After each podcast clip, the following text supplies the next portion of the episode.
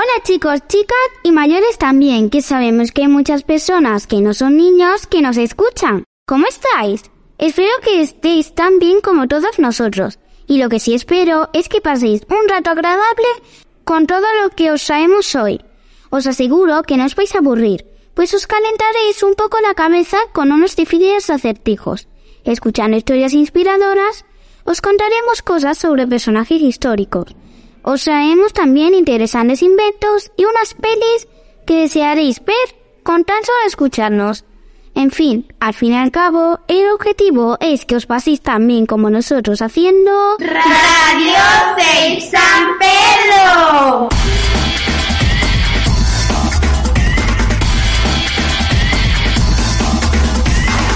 Queridos amigos y amigas, hoy os traemos a nuestra entrevista a Rafael Reguez, un buen amante de la música, que desde muy pequeño vio cómo este arte le despertaba mucha curiosidad, tanto como para pedir cada Navidad que le regalasen un instrumento musical, aunque fuera de juguete. Está claro que sus intereses y sus sueños iban por ese camino.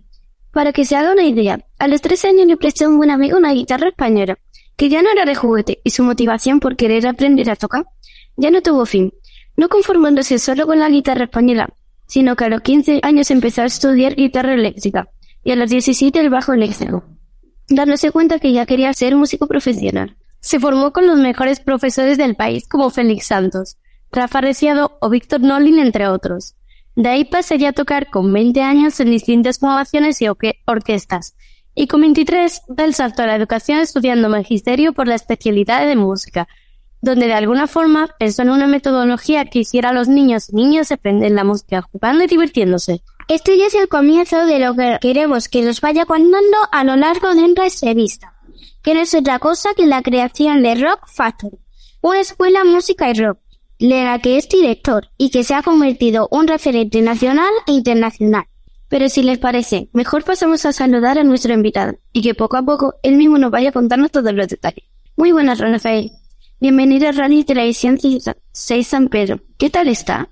Muy buena, chica. Yo estoy muy bien. ¿Y vosotras? Bien. Estamos deseando que nos cuente qué es todo esto de Rock Factory y todos los éxitos que a día de hoy ya se han conseguido. A ver si conseguimos con nuestras preguntas descubrir todos esos detalles. Muy bien. Estoy encantado.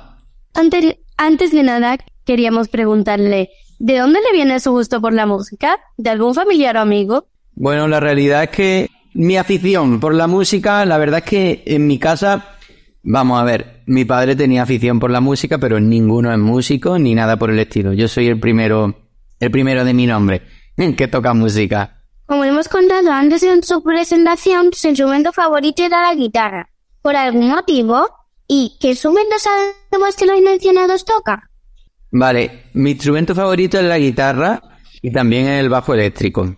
Yo empecé con la guitarra, como habéis dicho antes, y después eh, pues empecé a estudiar bajo eléctrico y el bajo eléctrico la verdad que me, me cogió y he seguido estudiando tanto bajo eléctrico como guitarra y sigo estudiando a día de hoy, siempre que seguir estudiando y formándose.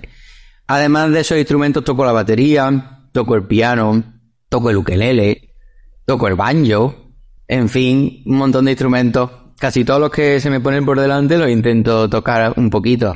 Cuéntenos un poco en qué consiste consistía esa metodología que escribió en Magisterio sobre la música en el cole y por qué se decidió a escribir algo así. Bueno, mira, eh, la metodología de música en el cole surge realmente porque yo era entrenador de fútbol sala en el Colegio Nueva Andalucía. Además, estuve muchos años allí entrenando y después, pues, mmm, en medio también estaba con música y me fui a, a la facultad a estudiar educación. Cuando llevaba un par de cursos, pues se me vino la bombilla, se me vino la idea de poder hacer una metodología de música jugando, cogiendo mis conocimientos del fútbol, mis conocimientos musicales y ahora los nuevos conocimientos educativos que estaba adquiriendo en la facultad. Porque ahora ya sabía organizar las clases, porque en la universidad te enseñan muchas cosas que, son súper interesantes eh, en el ámbito educativo uní esas tres cosas, fútbol, música y educación, y salió de ahí música en el cole, donde los niños aprendían y siguen aprendiendo música jugando. Sabemos que antes de crear Rock Factory estuvo en varios centros educativos con esa metodología, entre ellos nuestro cole, formando más de 2.000 alumnos en cuatro años. ¡Vaya éxito! ¿Qué veían los niños y niñas que formaba así? ¿Alguna anécdota de aquella época? Bueno, la verdad que sí, estuvimos antes de Rock Factory, empezamos con la metodología música en el cole, estuvimos pues casi en 40 centros simultáneos. Mm, éramos muchísima gente y teníamos muchísimos, muchísimos alumnos en, muy poco tiempo. Fue una metodología que tuvo mucho éxito y, bueno, eh, entre ellos estaba ahí, estaban los alumnos de, de vuestro cole. Y otra cosa que, que, que también puede ser interesante, yo hice un año de las prácticas de la facultad en vuestro cole, que era profe de, un segundo de primaria. Sí, me pasa casi ya unos añitos, claro. bueno, total, ¿dónde estábamos? Eh, anécdotas interesantes de esa época, pues puede haber un montón. Puede haber un montón, pero si hay que contar una anécdota, a mí la anécdota que me gusta siempre contar es con, con Devil in the Sky, que es uno de los grupos aquí muy famosos, ¿no? A nivel nacional, que son de niños, fuimos un día a, hacer una entrevista en la radio, ¿vale? Y creo que era Cadena Ser o la COPE, no me acuerdo. Cadena Ser, creo. Y iba yo con todos los niños. En esa época, Sergio era el más pequeño, tenía siete, Blanca tenía nueve, diez y once años. Desde siete a once años estaban todos. Eran cinco. Pues nos montamos en un ascensor para ir yo con los cinco y se subió una señora también en el ascensor. Y se sube, ¿no? Y se queda mirando y dice, ¿qué son tus hijos? Y le digo, le digo, no, no, no son mis hijos. Claro, la mujer flipó, dice que este hombre con cinco niños y nos quedamos todos callados y a, como a los cuatro segundos digo, son un grupo de rock, ¿vale? Y coge la mujer y se y hace, estaría guay. estaría guay que no se lo creyó, que no se lo creyó. Y, y nos quedamos todos mirando y diciendo, ¿vale? Y eso fue bastante divertido, la verdad. ¿Se encuentra alguien que no reconoce Refactory al llegar allí y que suele sorprender o gustar a quien entra en su escuela? La verdad que el que entra que no nos conoce, pues cuando entra eh, le gusta mucho las instalaciones. Nada más a la entrada hay un contrabajo, que es mi contrabajo. Toda la gente dice, ¿es de adorno? Digo, no, no es de adorno, ese es el que yo toco. Y, y después le gusta mucho cuando ven ven las cosas. Hay un amplificador gigante que es el mostrador y cada aula pues tiene su punto distinto y eso es lo que, lo que dice todo el mundo cuando, cuando entra la primera vez. Luego llega el momento de montar su propia escuela de música. Con esa metodología, Rock Factory. ¿Cuándo decidió crear Rock Factory y qué le llevó a ello? Pues mira, Rock Factory se creó en 2015. Eh, ya habíamos ya empezamos a tener bastante éxito en, el tema de los colegios. Y bueno, era un poco una espinita que yo tenía clavada, que no teníamos un sitio, un sitio nuestro de verdad, porque estábamos trabajando en muchos coles, pero al final no había un sitio que fuese nuestro. Y, fue un poco la evolución natural. Eh, a partir de ahí, pues dijimos, venga, ya hay que ponerse las pilas y montar nuestro propio centro. Y ahí surge todo. Según hemos leído, es una de las mejores escuelas musicales de España, con profesores de todas las partes del mundo. ¡Madre mía! ¿Cómo lo han conseguido? Pues fíjate, aquí estaba Nacho, que acaba de entrar, por, por ejemplo, que es uno de los profes de guitarra. Nacho es cubano. Y Nacho, pero sé, ha sido guitarrista de Pablo Alborán, de Compa y Segundo. Que Compa y Segundo es como, wow, en Cuba y en, el mundo entero, porque Nacho es su guitarrista. Pues la verdad que tenemos profes de todos los, de muchísimas partes del mundo que vienen aportando su, su granito de arena aquí y, una metodología pues que sigue el camino que marcamos en música en el cole. Eh, cada año mejoramos, mejoramos el, el punto y lo que es muy importante cuando entra a Rock Factory que se respira alegría, felicidad y mucho buen rollo. Y eso los niños lo notan, las familias lo notan y todo el mundo crea un clima de cooperación, tanto familia como escuela, como alumnos, que hacen que al final, pues los resultados que tenemos son superiores al del resto de escuelas. Tenemos entendido que tienen la banda de rock juvenil más grande del mundo. La Big Band Rock Factory. ¿Cuántos músicos la forman? ¿Y dónde han tocado? Vale, pues mira, son más de 100, en concreto creo que fueron 104. La, la única vez que hemos tocado, hemos tocado una sola vez, que fue en San Pedro y fue en el Boulevard, en la parte donde está el césped y la escultura esta, eh, y fue por septiembre, el, no sé, el 10 de septiembre, el 17 de septiembre, algo así. Eso la verdad que fue una locura que llevo macerando unos pocos de años de cómo podemos hacerlo porque el tema logístico y técnico es bastante complicado. Juntar a 100 o a más de 100 músicos a la vez y además porque esto se ha hecho en otras partes del mundo y han conseguido hasta mil pero la nuestra era la única que estaba exclusivamente formada por niños. Y hemos sido la más grande, con 100 ha sido la más grande en el mundo que se ha hecho nunca. La verdad que logísticamente fue un reto absoluto que costó aquí macerarle unos pocos de años de cómo lo podíamos hacer. Pero la verdad que el resultado ha sido impresionante, absolutamente impresionante. Cuando empezaron a tocar los 100 y aquello sonaba guay y todo estaba en su sitio es una sensación espectacular, la verdad. Eh, que nos gustaría, nos gustaría poderla repetir eh, cada año o cada dos años, porque la verdad que es muchísimo trabajo. Y bueno, a ver cuándo es la próxima. Y también sabemos que de Rock Factory han salido alumnos y alumnas que se han convertido en todos unos prodigios, a nivel nacional e internacional, como es el caso de Brando Samper, el alumno más joven en conseguir el grado máximo de guitarra y bajo, o el caso de los Beats, ¿Qué nos podrías contar de ellos? Porque por lo que vemos, es una escuela llena de récords.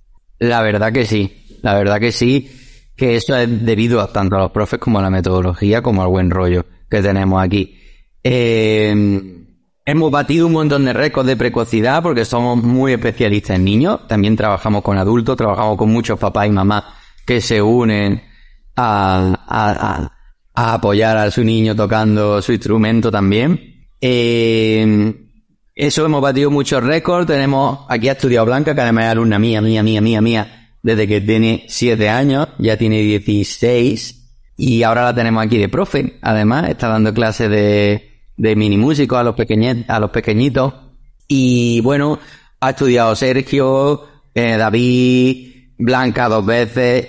Han batido todos los récords mundiales de precocidad, sacándose los títulos antes que nadie con menos edad que nadie en el mundo entero, que es la verdad que, que, Trinity, que es el caso, mm, que se han sacado el título de grado 8, eh, tiene como, yo que sé, hace millones de exámenes todos los años. Y batir ese récord, pues la verdad que no es fácil. Y por eso estamos muy orgullosos. Esos niños, pues son niños que, que normalmente tienen mucha facilidad para coger las cosas y que con una buena guía y una buena orientación y una buena metodología, pues pueden llegar a conseguir en muy poquito tiempo tocar de una manera pues profesional, absolutamente profesional. Esos niños se podían haber quedado sin estudiar porque a lo mejor la madre o el papá no lo hubiese, no lo hubiesen apuntado a música o directamente podría haber, no podría, podría haber estado con otro tipo de profesores o otro tipo de escuela, ¿no? Que no hubiese detectado ese talento tan precoz y tan temprano para poder trabajar de esa manera tan intensiva con ellos. En el caso de Ditz, pues bueno, Blanca es la bajista de, de, de Ditz, de Devil in the Sky. Fue... A mí me gusta siempre tener proyectos aparte de Rock Factory, proyectos que sean Rock Factory, pero que, que nutran un poco la salida, los conciertos y decidí pues montar Devil in the Sky con alumnos que, que destacaban en, en, aquel momento. Ahora ahí ellos siguen destacando y ahora hay otros muchos alumnos que siguen destacando y tenemos más proyectos de este tipo. Pero Devil in the Sky en aquel momento juntamos a, a todos los niños que, que estaban destacando y montamos el grupo. Y bueno, al final subimos un cover de una canción bastante complicada en internet y fue subirla y tuvimos más de un millón de visualizaciones al día siguiente y fue como ¡boom! Pero esto dónde han salido. A los dos, al día a los dos días me estaban llamando de festivales, pero vamos a esperar para que tocaran, para que tocaran los niños. Digo, pero espérate, si tenemos una canción montada en la que hemos subido, ¿cómo vamos a tocar un festival? No, el festival es para dentro de cuatro meses ¿cuántas canciones podréis sacar? Digo, pues, yo qué sé, cinco, seis. Y así empezamos a tocar en festivales, desde que llevaban, desde que empezó el grupo prácticamente. Y la verdad que hemos tocado en sitios muy importantes, en festivales bastante grandes.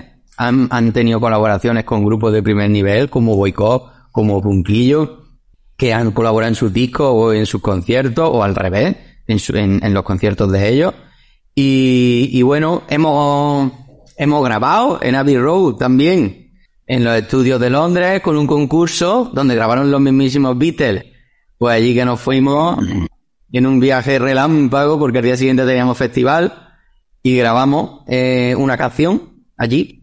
Y bueno, la verdad que la historia con ellos, pues, el camino con ellos, pues ha sido divertido, y, y seguimos, seguimos trabajando en el grupo y, y trabajando en, en su formación, de los cuales Blanca y Sara, que son dos de los componentes, ya están aquí dando clase mm, a los niños, porque claro, ya, ya Sara tiene 19 años y Blanca tiene 16.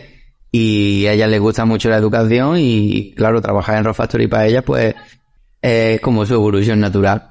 Por último, terminamos con una pregunta que solemos hacer a casi todos nuestros invitados. ¿Qué proyectos nue- nuevos tienen entre manos para Rock Factory? Wow. Pues siempre hay cosas. siempre hay cosas que, que hacer. Estamos preparando nuevos conciertos, seguimos preparando nuevos espectáculos, eh, seguimos mejorando la metodología, eh, en fin, y, y seguimos con mucha, mucha ilusión por, por seguir destacando y, y poniendo la educación musical en un punto en San Pedro y que todo el mundo, que toda España sepa que aquí se estudia música a un nivel increíble y que algo especial hay en San Pedro. Rafael Regues, director de Rock Factory, maestro de música y formador de muchos músicos. Queremos darle las gracias por colaborar con nosotros, concediéndonos esta entrevista en nuestra radio y televisión escolar, Radio Zip San Pedro. Y le deseamos que le siga yendo igual de bien y que sus próximos proyectos tengan el mismo éxito o más que está teniendo en Rock Factory. Muchísimas gracias por invitarme. Un beso. Igual. Adiós. Adiós, adiós.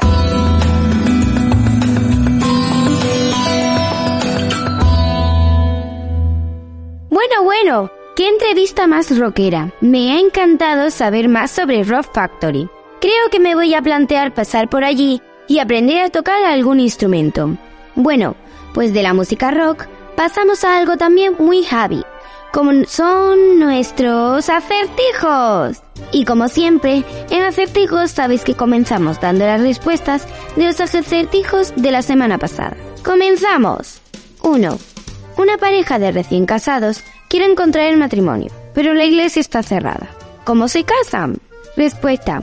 Están recién casados. Este no era muy difícil. Solo tenías que pensar un poco. Bueno, vamos a por el siguiente. ¿Os parece? Si un tren eléctrico va de norte a sur, ¿hacia qué lado echará el humo? Respuesta. Es eléctrico, no echa humo. Este no estaba nada mal, aunque parece que a Agua le gustaba poner las cosas difíciles. Pero no os preocupéis, que no os voy a dejar con la intriga, así que a por el siguiente. ¿Cuál es la mujer que siempre sabe dónde está su marido? Respuesta, la viuda. Ja ja ja, mi hermana siempre tuvo que poner a buscar en el buscador de Google para después de tres días que no conseguía jamás sacar el resultado. Bueno amigos, ya falta poco. Pero sigamos. Tarta, pero no es la comida. Mu, pero no es el sonido de la vaca. Do, pero no es la nota musical. ¿Qué es? Respuesta, tartamudo. Si cogías las primeras sílabas de cada una de las palabras, no era tan difícil. Y no me enrollo como una persiana y continuemos. ¿Cuántos animales tengo en casa sabiendo que todos son perros, menos dos, todos son gatos, menos dos, y todos son loros, menos dos? Respuesta. Un perro, un gato y un loro. Suma, resta, suma, resta, suma y resultado. Puf, este era muy lioso. Venga amigos, que ya falta poco, que solo nos queda uno, así que ¡vamos! En un coche iban dos madres y dos hijas, pero en el coche solo cabían tres personas. ¿Puede decir cómo es eso posible? iban abuela, madre e hija. Ahora sí que sí, empecemos con los acertijos de esta semana. Os los vamos a poner un poco más difíciles, solo tendremos tres nuevos. Algo tan frágil, tan frágil que con solo decirlo se rompe.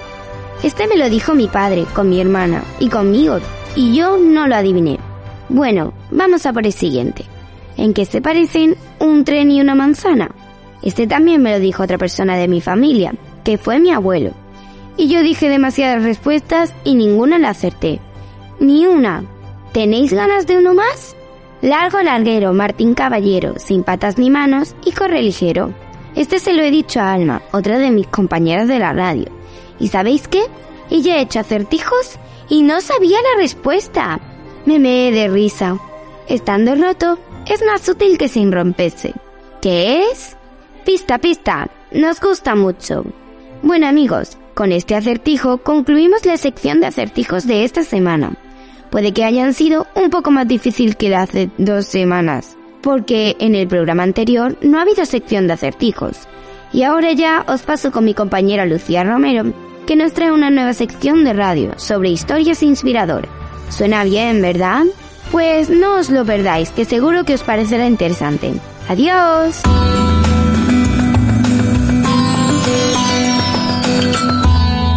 ¡Wow, Luchi! ¡Qué acertijos tan difíciles! Como siempre, no he adivinado ninguno. También, como siempre, se me ha olvidado saludaros. De hecho, no os he dicho mi sección. Y hablando sobre eso, quería anunciaros que hay una nueva sección. Sí, sí. Y esta vez la hago yo. Hablando de acertijos, quizás se adivináis cómo se llama. Aunque es verdad que ya habéis pensado demasiado. Os voy a contar sobre historias inspiradoras Suena bien, ¿eh? ¿Qué os parece si os empiezo a contar la primera? Pues veréis. La primera historia se titula El argentino que creció entre la pobreza y llegó a enseñar en la Universidad de Oxford. Ahora que ya os he contado cómo se llama y sabéis de qué va, os cuento la historia. Este amancicero Hapner se ha forjado una vida digna de una película, aunque no tiene nada de ficción. Nació en la provincia de Córdoba en Argentina, donde estuvo pocos años debido a la separación de sus padres. Esa ruptura llevó a su madre y hermanos a Buenos Aires. Allí creció en condiciones de pobreza extrema, en una vivienda improvisada con piso de tierra y sin acceso a un baño o agua potable. Se vio obligado a trabajar desde los nueve años y hacer un esfuerzo extraordinario por estudiar. Pese a la adversidad, nunca claudicó en sus estudios y llegó a la posición que hoy tiene como docente de la Universidad de Oxford. Y si bien reconoce que este es un éxito, también señala que su mayor logro fue salir adelante en Argentina con todas las condiciones en su contra. ¿Os ha gustado? A mí me ha gustado mucho. Y os voy a mentir, la he leído unas tres veces.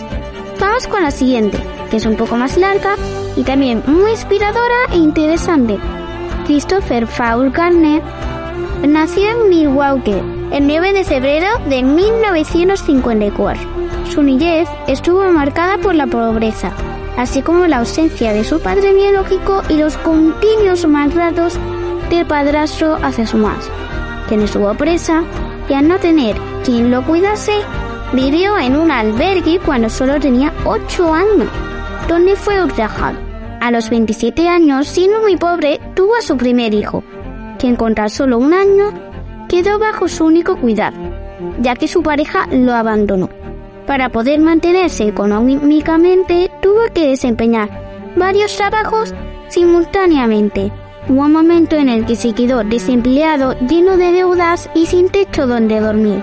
Tuve que pasar muchas noches deambulando junto a su hijo pequeño y durmiendo en las estaciones de metro, parques, albergues y baños públicos.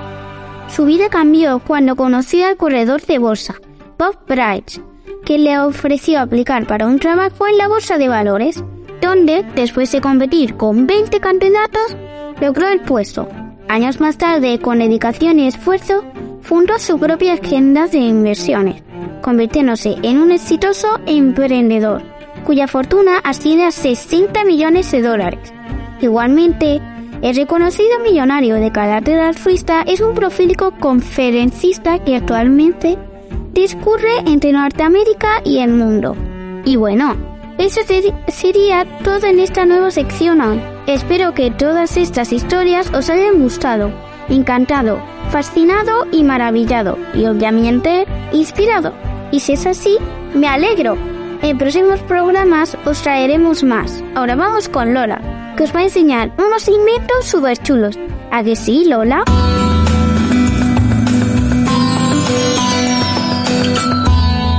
Pues sí, Lucía. Por cierto, qué historias más alucinantes e inspiradoras. Eso nos demuestra que aunque pensemos a veces que todo está perdido, siempre se pueden conseguir muchas cosas impensables. Ahora sí que sí.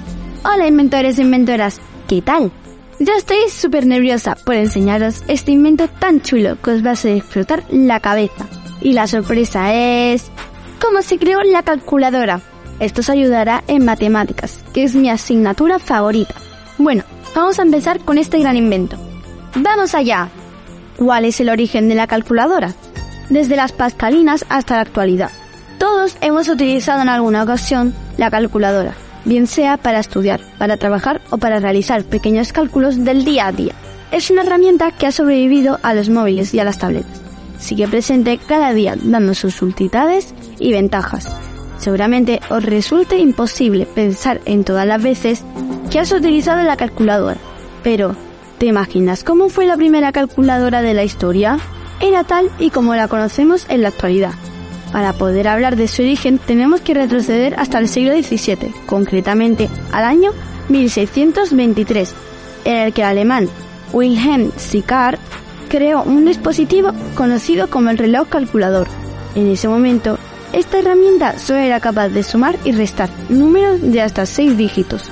El siguiente cambio no llegaría hasta dos décadas más tarde, en el año 1642, de la mano del matemático y físico Blaise Pascal, que diseñó un utensilio más elaborado capaz de hacer multiplicaciones y divisiones, conocida como la pascalina. Esta nueva herramienta estuvo en uso casi tres siglos, hasta que en 1902, James L. Dalton sustituyó las palancas de la máquina por botones, convirtiéndola en una herramienta más funcional. No fue hasta mediados del siglo XX cuando se sustituyó la pescalina por otra calculadora con características muy diferentes. Kurt Hellstand creó la Curta, que se convirtió en la primera calculadora compacta sus reducidas dimensiones permitían que cogiera con una sola mano, lo que puso un aumento de las ventas.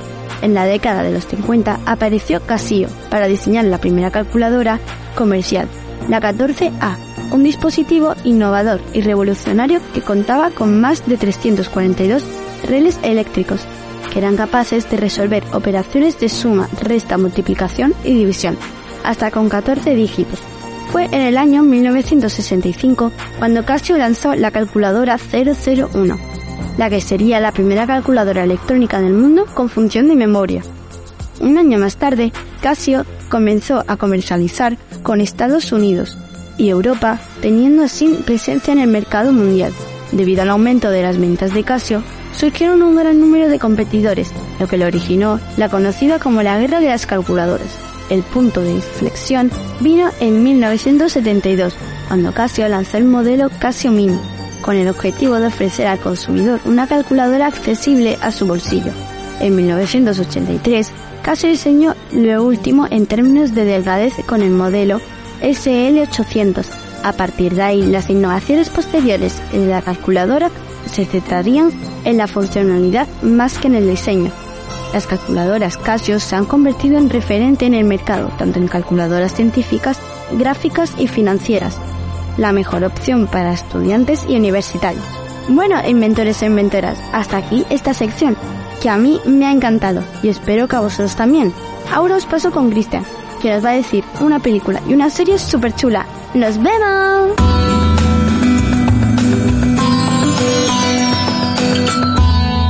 Luces, cámaras y acción. Así es, amigos y amigas. ¿Cómo os va? Seguro que es genial. Pues con la peli y la serie que os traigo hoy os va a ir aún mejor, porque son súper requete chulas. Vais a flipar. Así que vamos a empezar, porque creo que después de la sección le daréis al play para verla. Vamos con la serie.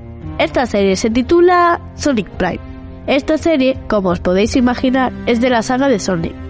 Es una pasada, porque yo la he visto y tiene bastante acción. Por cierto, esta serie va sobre el mundo que conoce está a punto de hacerse añicos. Las trepidantes aventuras del erizo Sonic se vuelven más frenéticas que nunca, cuando un enfrentamiento con el Dr. Eggman provoca la destrucción del universo. Desesperado por reconstruir su realidad y salvar a sus amigos, Sonic atraviesa a toda pastilla un misterioso universo fragmentado mientras descubre mundos extraños y hace nuevos amigos en una aventura de dimensiones épicas. Y también os informo que podéis ver esta serie en Netflix. Pasamos con la peli. Esta película se titula Mundo Extraño. La película Mundo Extraño fue lanzada en el centésimo aniversario de Disney. Pero yo sé que lo que habéis venido es saber de qué va la peli. Pues ahí va.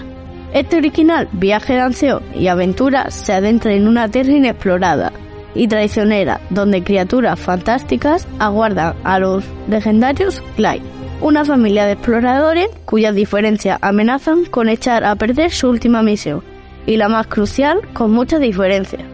Pues a mí me parece que ya hemos acabado, porque con esto tenéis mínimo una tarde con vuestra familia. Espero que os gusten y que disfrutéis viéndola. Ahora sí que sí, os dejo con Carmen con su nueva sección, Personajes históricos.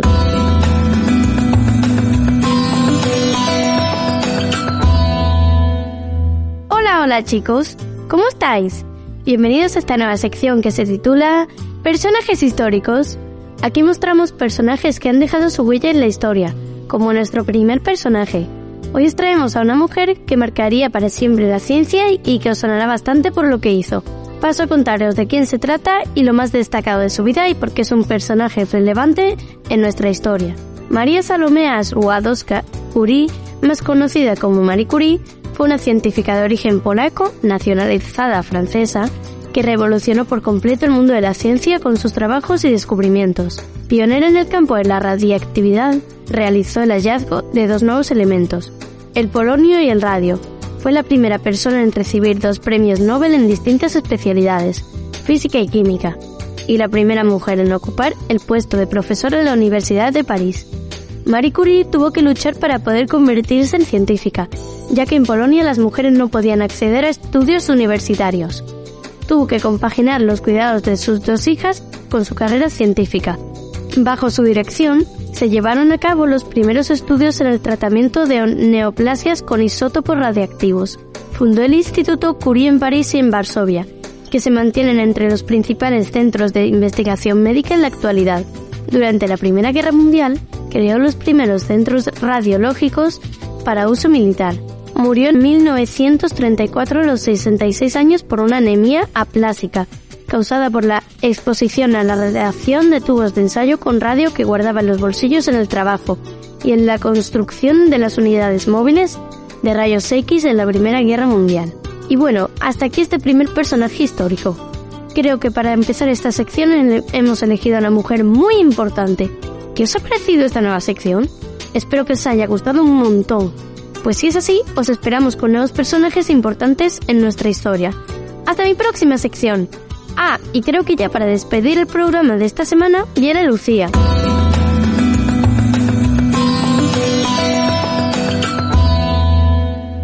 Bueno chicos, siento deciros que esta sección ha sido la última de ese programa.